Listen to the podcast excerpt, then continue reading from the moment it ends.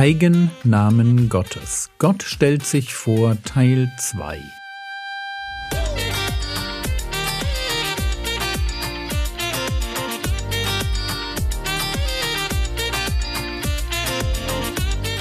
Theologie, die dich im Glauben wachsen lässt, nachfolge praktisch dein geistlicher Impuls für den Tag. Mein Name ist Jürgen Fischer und heute geht es um einen heiligenden Gott. Jahwe Mekadeshem. Gott besser kennenlernen. Wenn man sich fragt, worauf man im Leben wirklich stolz sein kann, dann ist es genau das. Gott zu kennen eben nicht nur eine vage Vorstellung von einem Schöpfergott zu besitzen, der irgendwo da droben wohnt, sondern Gott zu kennen, wie er ist. Das gefällt Gott, wenn man ihn erkennt, weil man sich mit ihm beschäftigt.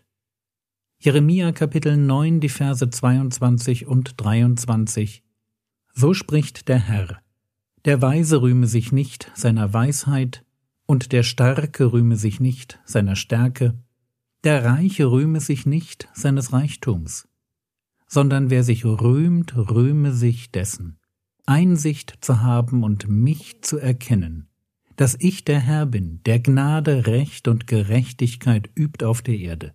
Denn daran habe ich gefallen, spricht der Herr. Gott kennen ist unser Ruhm, und in dem Maß, wie wir ihn kennenlernen, können wir ihn auf eine immer abwechslungsreichere und persönlichere Weise anbeten. Heute soll es in unserer Reihe zu den Eigennamen Gottes um diese Formulierung gehen. 2. Mose 31, 13 Du aber rede zu den Söhnen Israel und sage ihnen, haltet nur ja meine Sabbate, denn sie sind ein Zeichen zwischen mir und euch für all eure Generationen, damit man erkenne, dass ich der Herr es bin, der euch heiligt. Keine Sorge, ich habe meine Meinung zu dem Thema Sabbat nicht geändert. Der den Juden verordnete Ruhetag bleibt eine prophetische Anspielung auf den Christus. Das Sabbatgebot gehört zum alten Bund und erfüllt sich durch das Erscheinen des Messias. Mir geht es hier um die Formulierung der Gott, der euch heiligt. Jahwe Mekadeshem, der Herr, der euch heiligt. Was ist damit gemeint? Lasst es mich ganz allgemein so formulieren, wenn ich wissen will, wer oder was im Leben eines Menschen Gott ist, und ich denke, dass fast jeder Mensch für etwas lebt, einen Sinn im Leben sucht oder jedenfalls irgendwie mit einem Ziel unterwegs ist, und sei es irgendein Computerspiel durchzuspielen oder mal mit dem Fahrrad über die Alpen zu fahren. Das, wofür ich lebe, das ist mein Gott. Und wenn ich erkennen möchte, wer oder was Gott in einem Leben ist, dann muss ich mir das Leben anschauen, und zwar ganz praktisch. Gott in meinem Leben ist nämlich immer das, was mich heiligt. Was meine ich damit? Beim Thema Heiligung geht es darum, dass ich heilig lebe. Heilig leben, das heißt für Christen, dass sie Sünde meiden. Frage, was ist eigentlich Sünde? Und heilig leben, das heißt natürlich auch, dass ich das Gute tue. Frage, Woher weiß ich, was wirklich gut ist? Die Antwort auf diese Fragen gibt mir mein Gott. 3. Mose 20, die Verse 7 und 8. So sollt ihr euch heiligen und sollt heilig sein, denn ich bin der Herr, euer Gott, und sollt meine Ordnungen einhalten und sie tun. Ich bin der Herr, der euch heiligt. Merkt ihr? Die Ordnungen, in denen ich lebe, die kommen von dem Gott meines Lebens. Wenn Gott sich hier den Israeliten als der Herr, der euch heiligt, vorstellt, dann will er damit zum Ausdruck bringen, dass er den Rahmen für ihr Leben festlegt. Es sind seine Ordnungen, in denen sie leben sollen. So ist das eben bei einem Gott. Er bestimmt, wie man leben soll. Er bestimmt, was Sünde ist, und er bestimmt, was gut ist. Und deshalb erkenne ich den Gott eines Lebens ganz praktisch daran, dass ich mir anschaue, wer oder was den Rahmen für das Leben festlegt. Es gehört zu den frustrierenden Erfahrungen des Messias, dass Menschen so tun, als würden sie ihm folgen, in Wirklichkeit ist da aber überhaupt keine Buße. Lukas Kapitel 6, Vers 46.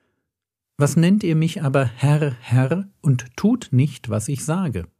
Ich kann also eine Sache sagen und eine andere leben. Ich kann behaupten, dass der Gott der Bibel mein Gott ist, aber ich kann nach den Regeln eines ganz anderen Gottes leben.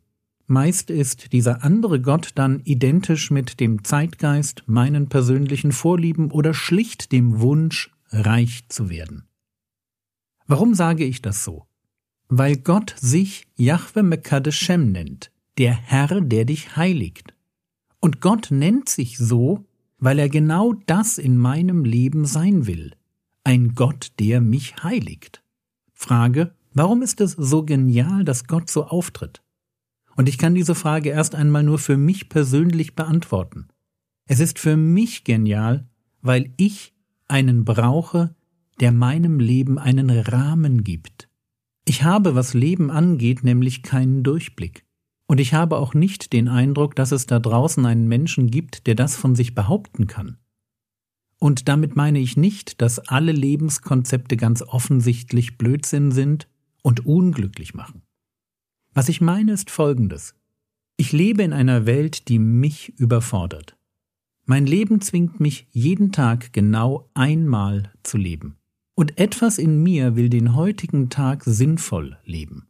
Und nicht nur sinnvoll für mich, sondern so, dass es wirklich Bedeutung hat. Also mehr Bedeutung als die Dinge, von denen wir heute schon wissen, dass in hundert Jahren niemand mehr daran denken wird. Dinge wie das neueste iOS-Update, der Aktienkurs, der Urlaub in Italien oder das Spiel des Jahres 2022. Ich sehne mich nach einem Leben, das sinnvoller Teil eines großen Ganzen und ich würde sagen, des großen Ganzen wird. Wenn es darum geht, dieses Leben sinnvoll zu leben, dann will ich einfach das Maximum rausholen. Wohlgemerkt an Sinn, nicht unbedingt an Spaß. Jesus hat das mit Abstand sinnvollste Leben geführt, das man sich vorstellen kann. Aber definitiv nicht das spaßigste. Und er hat das getan, weil er sich dem Vater untergeordnet hat.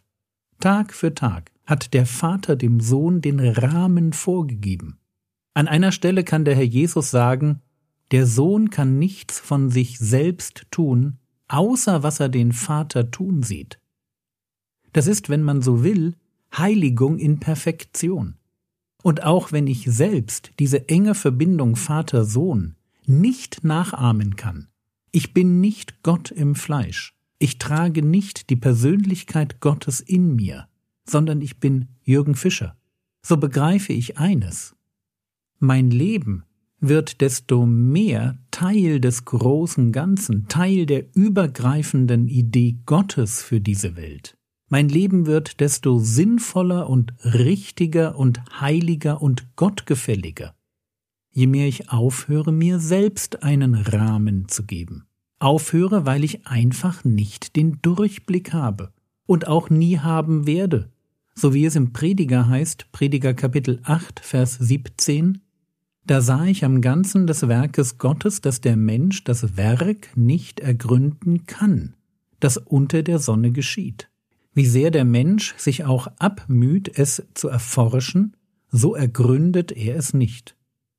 So, und weil mir der Durchblick fehlt, weil noch dazu in mir die Sünde wohnt, die meinen Verstand zusätzlich vernebelt. Deshalb bin ich von Herzen über einen Gott froh, der als der Herr, der mich heiligt, dafür sorgt, dass ich Gut und Böse erkennen kann und der meinem Leben damit einen Rahmen gibt.